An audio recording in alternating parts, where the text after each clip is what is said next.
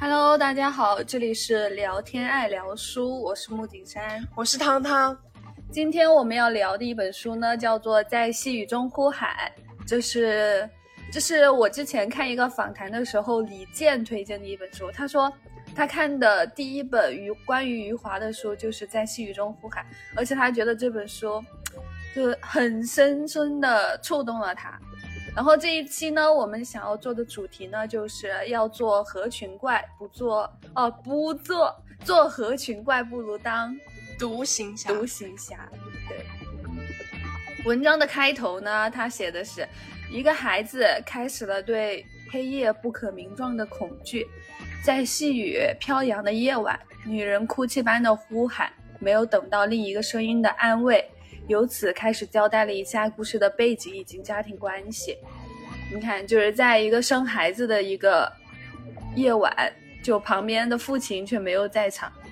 就这么一副家庭场景，然后奠定了文章所有的开头。其实，其实，其实所有的背景，在这部小说中呢，我就感觉哈，他写的所有的情景都是一种好悲凉，或者说是很悲、很消极的一幅场景。但是他这本小说它的独特的地方是，虽然它的背景是悲凉的，它所有的笔法是悲凉的。他所有的话语有有一种近近似于一种局外人的冷漠之之情，但是他是以孩子的视角来描述的，所以在那一份冷漠之外，他多了一种，他多了一份温情。我觉得，因为他是以孩子的视角，那个很弱小的那个视角来讲述这一切的，而且这个孩子有着有着，我感觉是有着一份就是不同于常。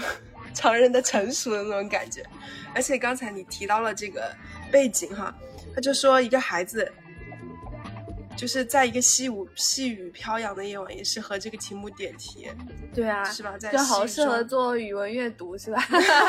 而且这一段开头的这一段环境描写，是不是真的是奠定了文章所有的基调？是的，我觉得就是。好，我们读一下第二段，这个他说父亲。父亲孙广才是个半夜会爬进寡妇被窝，在狼狈爬出来。当自己儿子救人溺水之后呢，也会只想着当一个英雄父亲的人。文中叙述到，全家人矫揉造作的穿上了一样颜色的衣服，习惯破旧衣服的我，被迫穿上那身僵硬的新衣服后，整天忐忑不安。逐渐在村里和同学们眼中消隐的我，由此再度受人注意。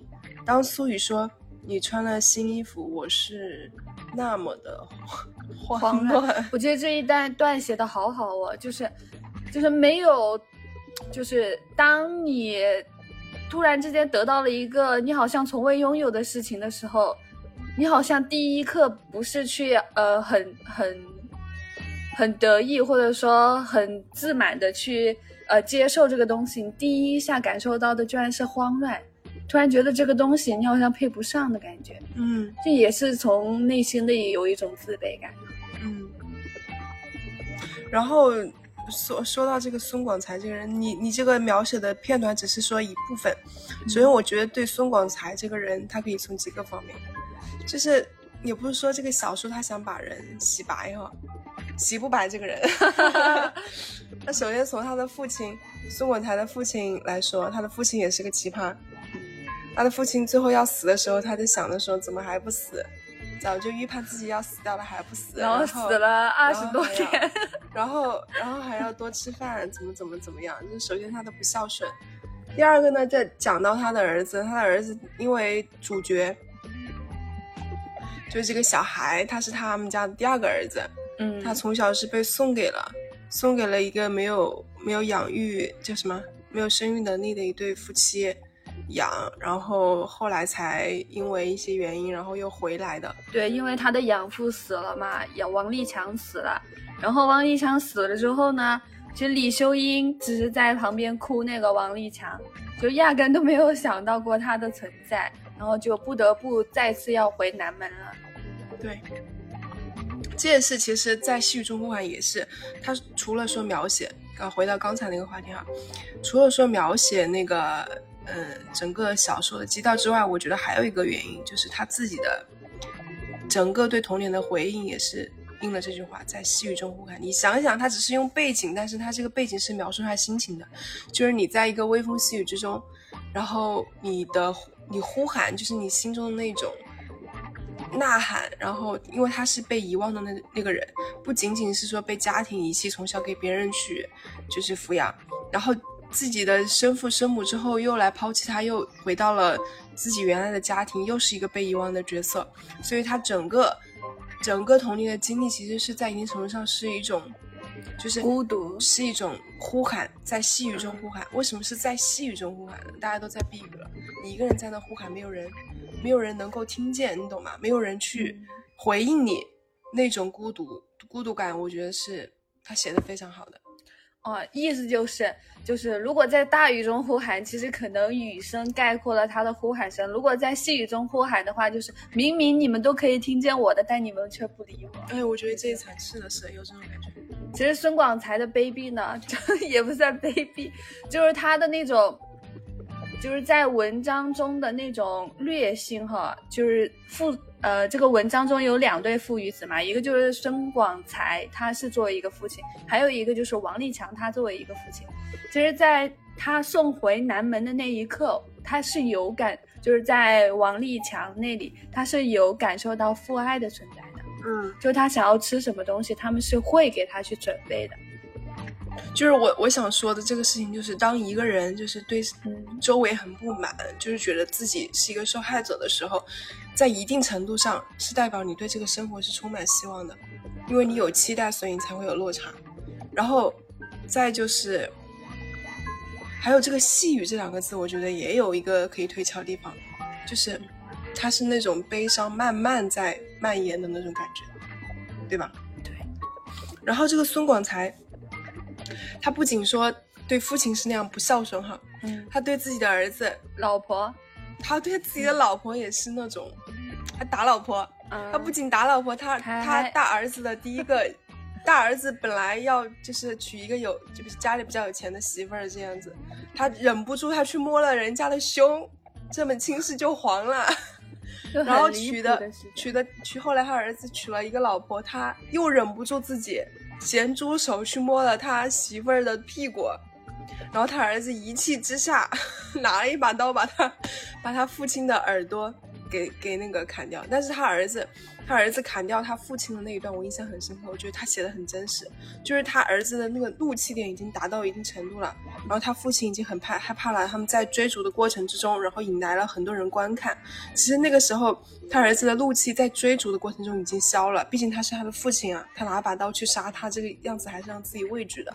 但是周围的人全部在看这幅情景了。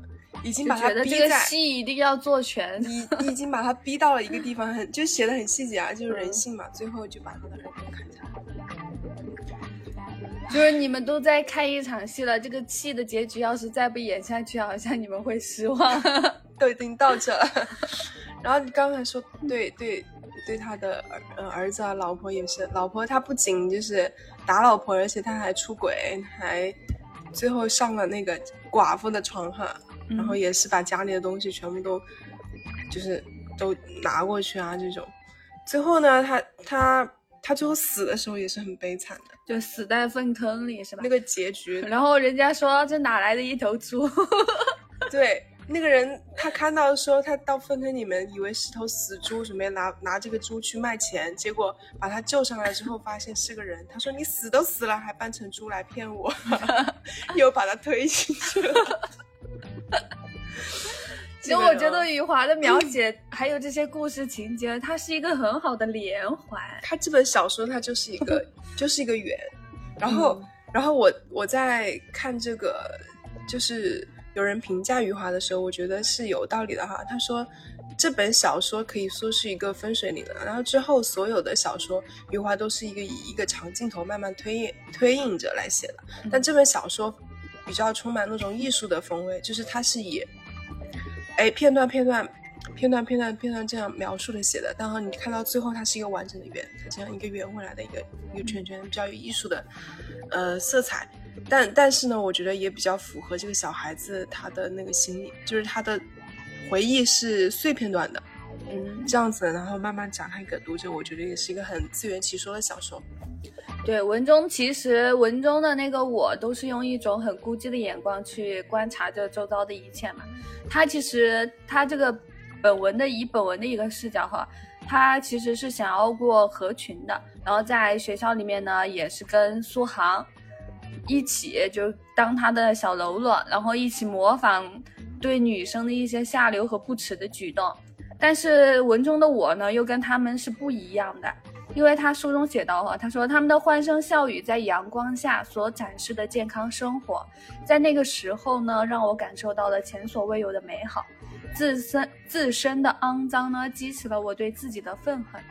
其实他对这种事情，他对这种合群，他是觉得自身是格格不入的。我觉得他是有一个健康的视角去看待这群不健康的人的，但是他在合群之后呢，他是感受到了一种。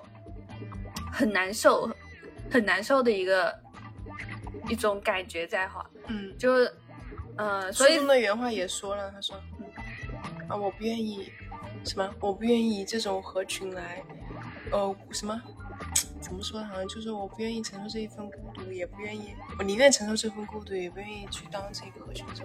啊，他说的是，我不再装模作样的拥有很多朋友，而是回到了孤独之中，以真正的我开始了独自的生活。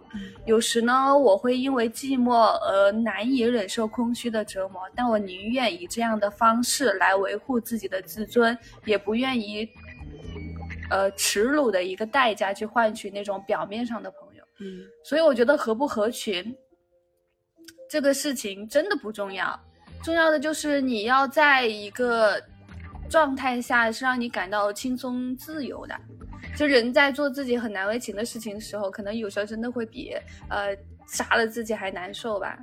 嗯，那好，我们开始第一个话题啊，就是你有合过你不喜欢的群吗？嗯，我觉得这个东西可以问你，因为我从小到大我没有。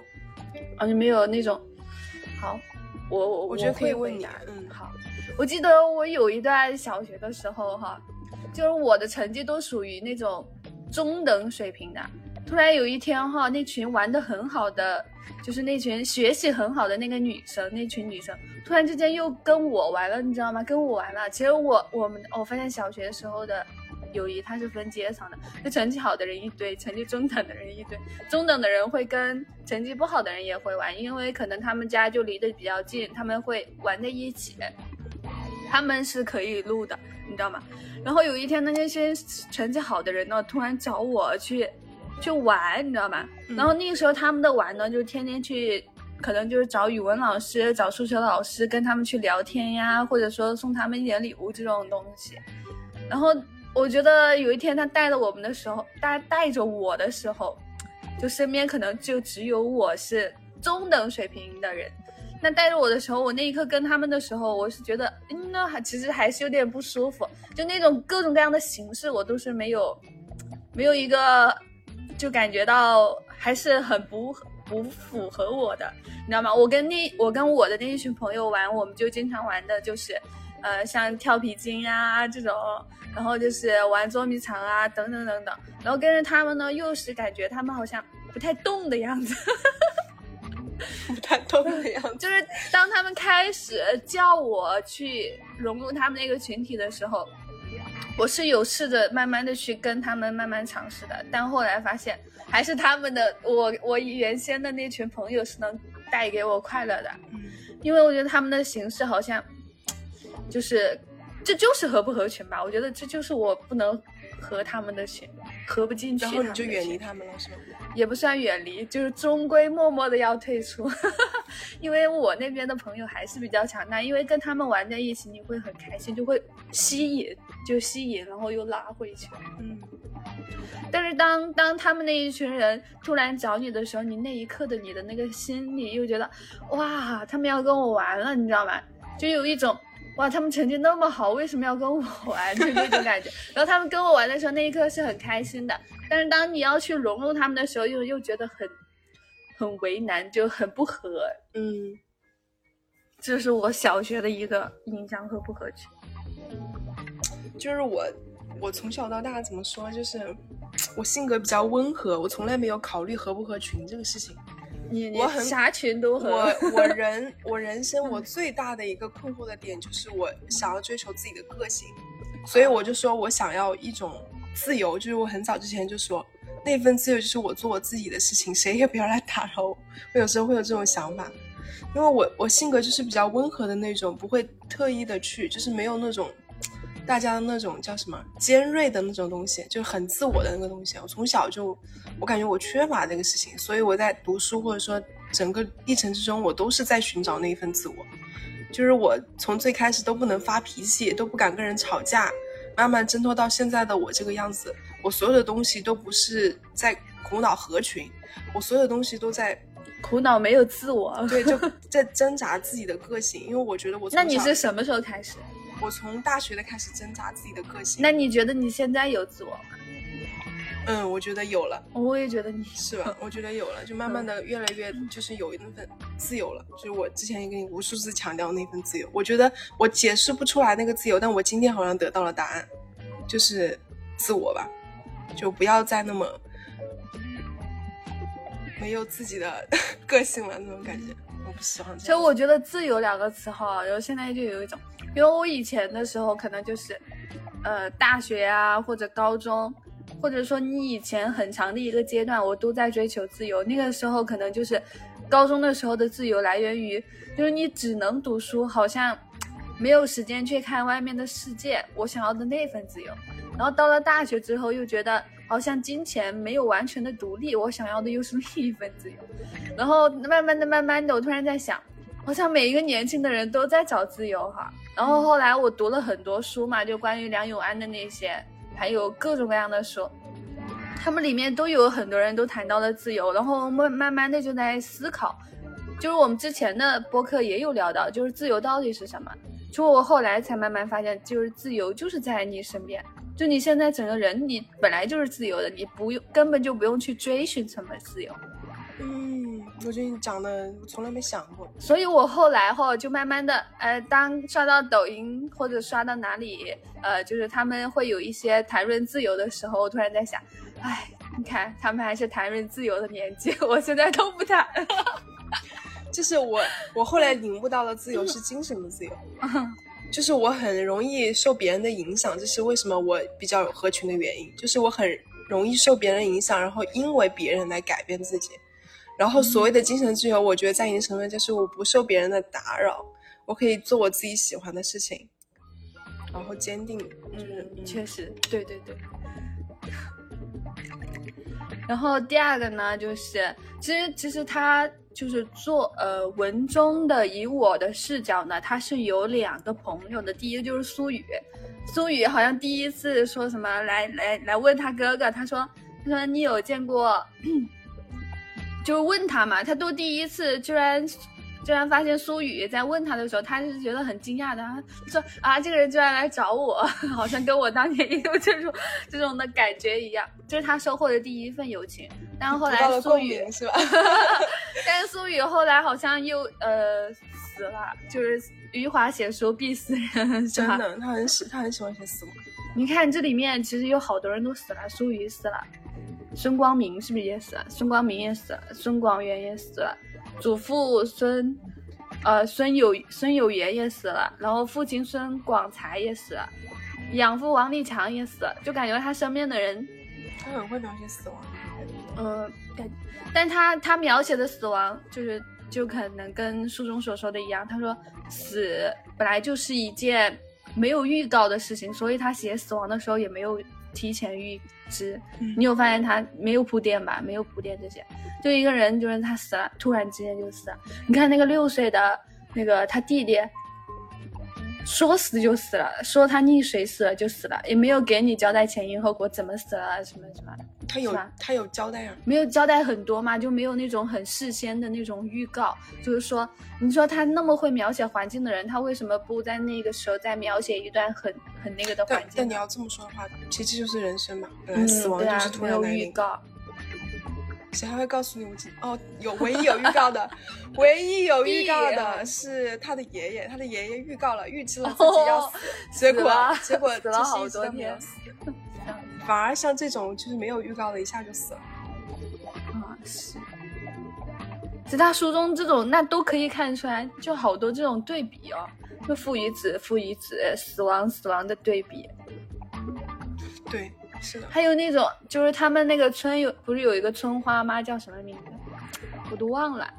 那个村花的名字好像村花，她一开始以为她会跟，呃，跟一个。挺郎才女貌的那个男的在一起了，最后没想到跟镇上的一个痞子、流氓痞子在一起了，最后好像生下了这个鲁鲁嘛。鲁鲁后来也跟他成为了一个很好的朋友。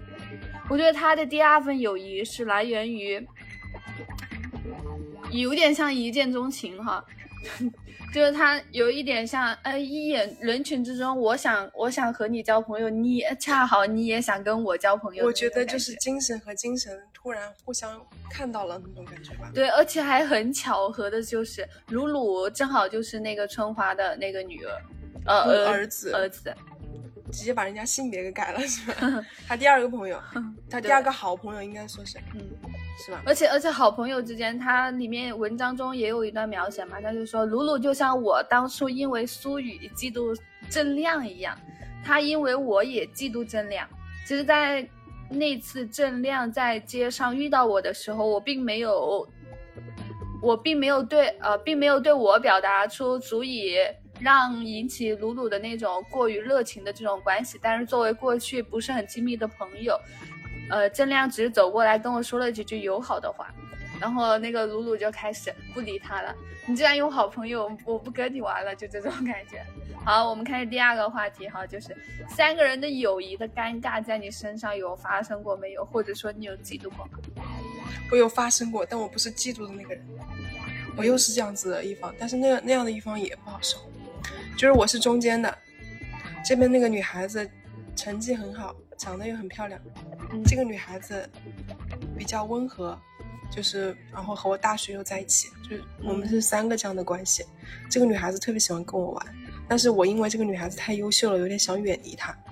我比较喜欢这个女孩子，因为我觉得跟她在一起还可以做我自己，很舒服。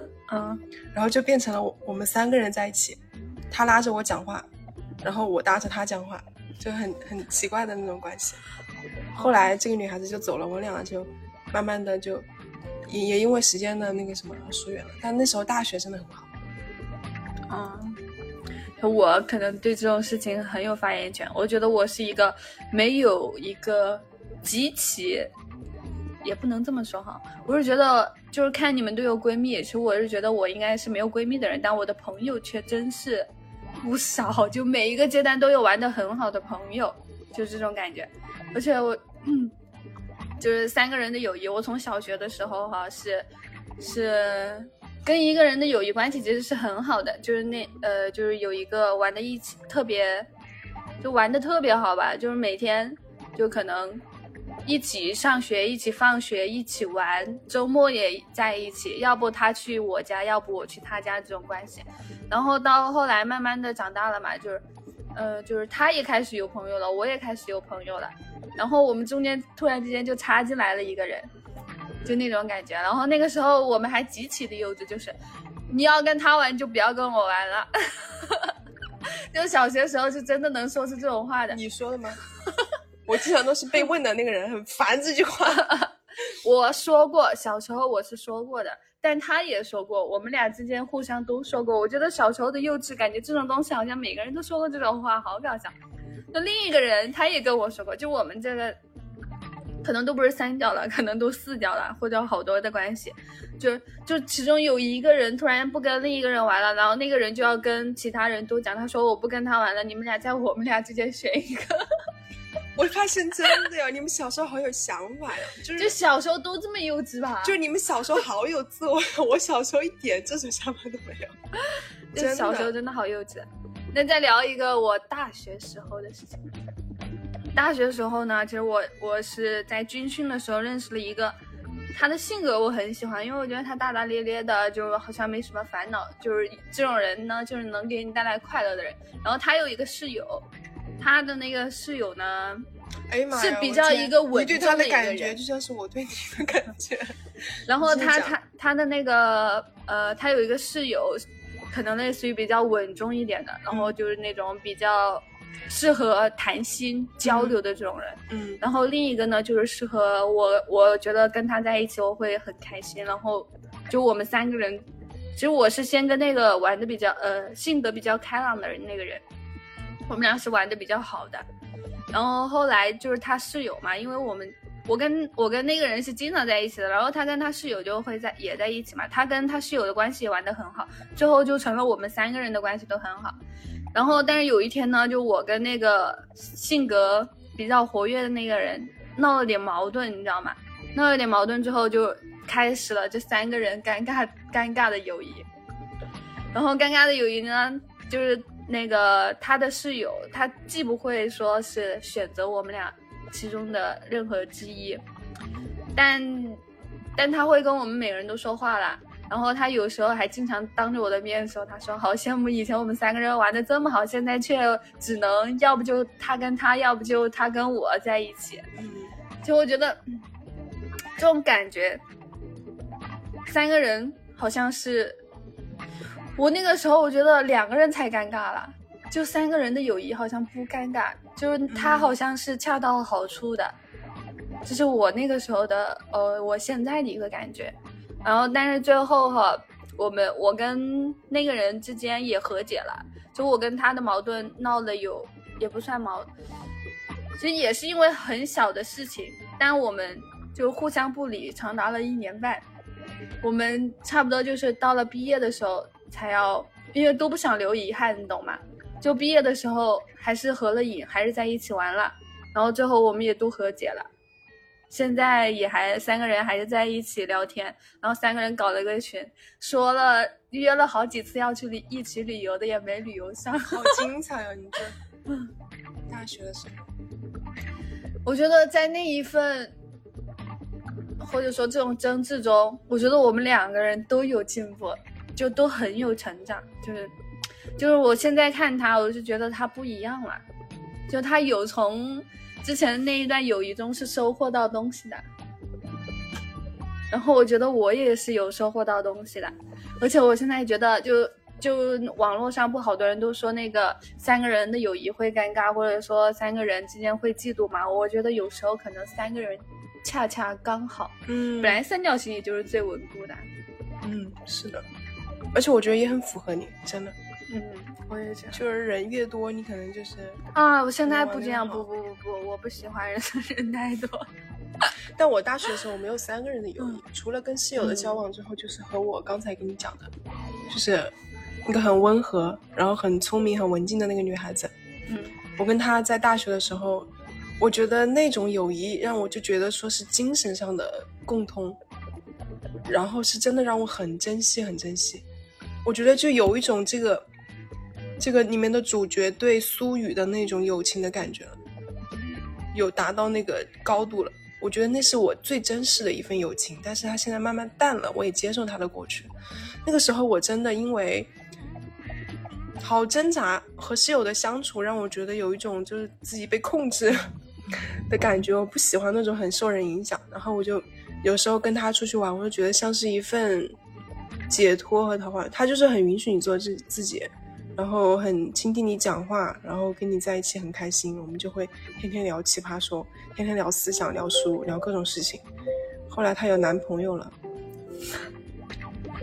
我就有点不能接受，他慢慢淡了，淡出我的生活。真的，那时候好好，嗯，在操场上面走路，看着夕阳下来。我说，我还说，我说真的，我接受不了背叛，我跟你讲啊，怎么怎么怎么样。后来她跟她男朋友每次出去玩，她就不理我，也不是不理我，就会选择她的男朋友。有一天我好生气，我在图书馆的时候在考研，考研学习，我想找她吃饭，她不出来，她说好冷哦，呃，风太大了。过了半个小时，她说你知你猜，我现在在车站了，我要去见我男朋友了。我当时，你知道一股火呀，从 丹田会发到了这个地方。我说我要请你出，找你出来吃个饭，不过就是你寝室到图书馆的一个距离而已，你都不愿意出来。你男朋友在重庆，她男朋友那个在重庆，我们在武汉，嗯跑的车站去找你男朋友吧。啊！我当时真的好难受。我觉得大学的时候的还有一个，我我还有一个好朋友，好 朋友有点多，就我还有一个玩的很好的，你知道吗？他他也是嘛，他他也是有男朋友，你知道她的相处方式是什么？之之前哦，我要我要我想找她出去玩，她每次都会嘛。但她在玩的途中呢，她就会去思考，哎呀，这么好的场景，这么开心的时候，好希望男朋友在旁边，你知道吗？她后来突然还还就是开始了，就是她跟她男朋友在教我的这种旅程，气死我了，真的是气死我了。我还没有经历过这种，不过后来他就说了，他说如果。就是说，就是如果不舒服的话，他就说，就以后还是我们俩出去，然后她跟她男朋友出去玩的时候就另找时间。那还是有暖到，最后有暖的，有暖的。我觉得就是他，我觉得他的思想肯定是比我成熟好多好多的。我觉得有时候他，他，我现在回想起来的话，我才发现他其实好多事情都在包容我。现在回想起来，当时没觉得。我当时没有觉得，因为当时。当时我包容他的，就是我带给他的情绪价值肯定是有的，在他那边。嗯，但我后来回想起来的时候，我发现其实他也在，呃，忍受我的很多，其实不好的这种行为。因为我现在觉得我以前的相处方式其实太过于直接，或者说可能有时候会有一点没有太共情的那种能力。嗯，那也是你的特点嘛。对，但现在我觉得我是变了一点了，虽然不多，但也有一点。而且你觉得，就是友谊这种东西，真的是阶段的哈。就小学，呃，初中你有你觉得玩的很好的，高中你也有，大学你也有。然后现在研究生呢，我觉得我也有，就是每个阶段它都是阶段性的，而且我并不觉得这些就是这群玩的好的，好像他们也并没有随着时间的消逝，他们也在消失，并没有。那我每次回家，他们就开始，我们就开始都开始在约了，你懂吗？就那种感觉，有给我，有给我，就是看到友谊其实是蛮珍贵的。嗯，其实你知道，就是。我觉得我能跟你玩好的原因，我从刚开始对你的欣赏，以及后来的不理解，再再到，因为我对刚开始对你的欣赏是觉得，就是我我初见你的时候，嗯，我觉得这个人写文字啊，哎，他写的文字还挺挺挺优美的那种感觉，然后整个人给我一种很开朗的感觉，就对你有一种就是 莫名的欣赏之情。到后来就很多事情的相处下来，我觉得就让我觉得不是。然后想远离，再到后来，慢慢的，我觉得你越来越有进步，就是不管是精神上还是各个方面，就是又达到了一种，就觉得能够和你走下去的友谊，就是互相在成长的一个过程吧，嗯，就互相在进步，所以说才能继续这个友谊下去。如果说一个人在那停滞不前，一个人走的话，那只能是越走越远。是，然后就是我还是要讲一下，就我跟大学之间的。大学同学那个玩的很好的人，那个呢矛盾哈，其实真的是我们俩就就因为一个小小的矛盾开始互相不冷，互相冷战。其实我们都没有仔细的去询问过这个问题到底在哪，或者说你生气的缘由是什么，我生气的缘由是什么？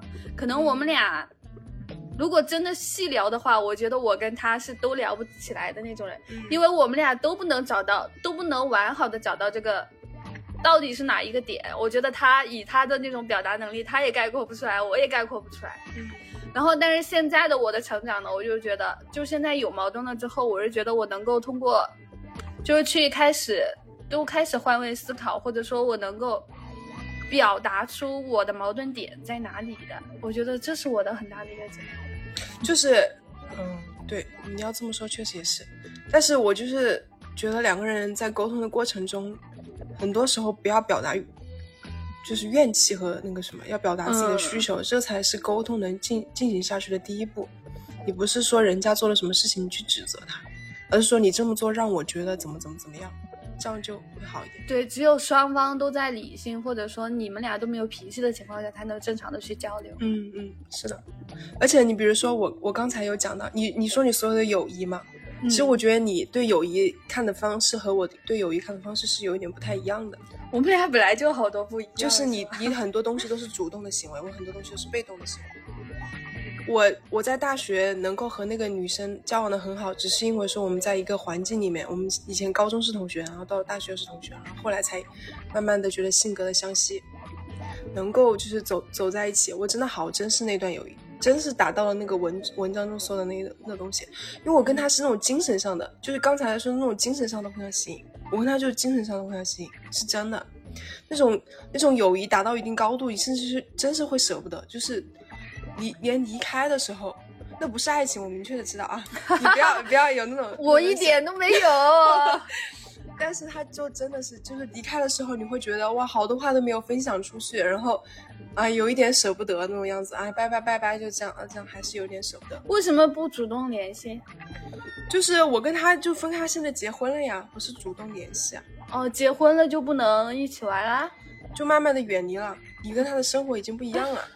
然后包括我现在在一起的那个很好的朋友，他有很好的一点是什么？我跟他没有很多精神上的共鸣，说实话。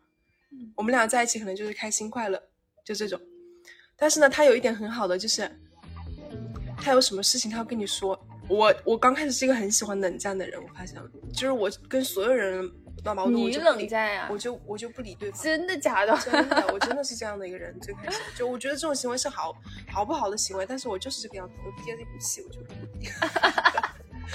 不你怎么说？然后他就不行，他就。他就觉得说你怎么不理我了，他就跑过来跟你说，他他就会跟你说这个东西。但是，他有一个很好的点，就是我跟他说，他不会抱怨你什么什么什么，他就会说自己的情绪。那一次沟通，他就是哭了，然后我俩就从那一次开始好起来。这不感觉跟我们俩也挺像吗？就是所有的所有的这个事情，就是我觉得在这份友谊关系之中，更多的是他选择我，不是我选择他。就是所有的重要吗？这？就是所以说，我说，比如说，我跟你友谊的方式很大不同，就是你是主动性的，我是被动性的，你知道吗？就这份友谊能够，这我也不知道，能够就是保存到现在，很多时候是被动性的，但是我还是很感激有这样的一个朋友。哦，第三第三个话题，这个友谊的这种主动性跟被动性，我还是还是没有，我觉得这些都是不，我觉得都是相互的吧，不应该都是相互的吗？我大部分的时候，比如说我这个最好的闺蜜，可能是相互的哈。我跟她相处的过程之中，可能是我什么身上什么点吸引到她，然后她就会不停的来找我，不停的来找我，不停的来找我。只有她找你，你不找她吗？对，哦，就是大部分时候是这样。后来就是我跟她相处到一定阶段之后，我才会开始去找她。因为我不找她的原因是，我觉得很很大程度上，她满满足不了我的精神需求。就比如说我大学那个那个室友，我跟她很好的一点，就觉得说。精神是通的，跟跟这个好朋友就是开心快乐，没有通的那种感觉，所以很多时候跟他在一起就是开心快乐，然后之后我不会想去找他。那我突然觉得，那我突然觉得能让你留下来的那个那份友谊应该是很值得珍贵的，因为就如果我不断去，只是我不断去找一个人，我肯定不会跟这个人成为好朋友。是啊，我就很被动，就是他找我，我都会理他，就这种。但慢慢的，我很珍惜，因为他是唯一一个陪我走过很多很多事情。到现在为止，好，那我们开始第三个话题吧。就是看完之后你的感想有哪些呢？就我们上一周不也聊完了我的我的地呃我的地毯是我的地毯吗？我与地毯，我与地毯，就是能感受到史铁生的文字是很有力量的，但是余华的文字又觉得就很悲凉哈。但我觉得我看完他的悲凉之后，其实能感受到他所描写的一切。但我现在就会有一种安于现状，就会觉得，原来现实的这这一切这么的美好。我就是觉得他们俩的积极面，他们所传授的，就是史铁生可能是只给，用他的经历去指给我们。然后那个余华的就有一点是，你们自己，我告诉你们。比你惨的有很多，你自己慢慢去领悟吧，还不好好珍惜的那种感觉哦，你有这种这种感想吗？我觉得就是，但是我跟你有不一样的想法的点是，我虽然觉得他写的很悲，或者说在一定程度上拿拿刀子扎你的心的感觉，但是他还是有他他他就是在写人而已，这世界上的人，比如说他写到他的那个那个孩子的父亲叫什么许。其实整篇小说，我觉得孙广才的孙广才的那个形象形象是最圆满的，嗯，就是他最多描写就卑鄙叫什么卑鄙下流无耻到达了一个境界。他是渣，他渣到了一种就是惨无人寰的那种地步。但是他 他老婆死了之后，他也有写到，我觉得这才真实的人，半夜偷偷的跑到自己老婆的坟上去哭，哭的全村人都知道这个事情，哭的惨绝人寰，他还是会怀念他的父亲。他父亲死，呃，他怀怀念他老婆。他父亲死了之后，突然在某一个酒后的午后，他又开始说自己多多么多么不孝，多么多么的那个什么什么。就这个人，他好，嗯，该怎么说？就是人很丰满，是吧？他就是个人，嗯、就虽然是只有很很贬义的丰满，但也是一种丰满。就还有看到了书友有一句话，我也觉得还蛮触动的。他说：“他说我们靠着运气生在了这个时代，不用去嘲笑那些生不逢时的人。那可能原话不是这个，但是大概的意思就是这样的。哦，这句话很好，有嗯嗯，确实是。你居然把这句话。”我感觉说的是原话耶！不不，好像后面没有什么“生不逢时”这个词，但我突然忘了。但是我想讲的，虽然他的父亲讲了很多，我还是有点想提提他的母亲。这个这篇小说里面，他的母亲像像一个隐形人，像一个顺从者，忍气吞声。但他们那个时代的女性好多都这样，就像你刚才说，不要去那个什么什么生不逢时。但是我我还是觉得他的母亲一点反抗都没有，唯一的反抗是跟那个寡妇去打架，然后还修打还打不赢人家，然后还就还还收获了一份很深的耻辱感。你你说有时候这是不是就是读书教育的意义？就让时时代是不一样的，就是通过这种读书教育去改变了。他的身边缺少那一份觉醒的人，他也是那一个被蒙蔽的人。对对。那种感觉，忍气吞声，真的逆来顺受。我看到的时候，我就有一种就是嗯痛恨，又有一种怜悯那种感觉。我觉得你应该生在那个时代，然后去鼓舞他们，做那个时代光荣的、光辉的女性。可以，可以。嗯嗯，我发现你每次看到这种文字的时候都很痛，啊，真的很有感触啊，真的。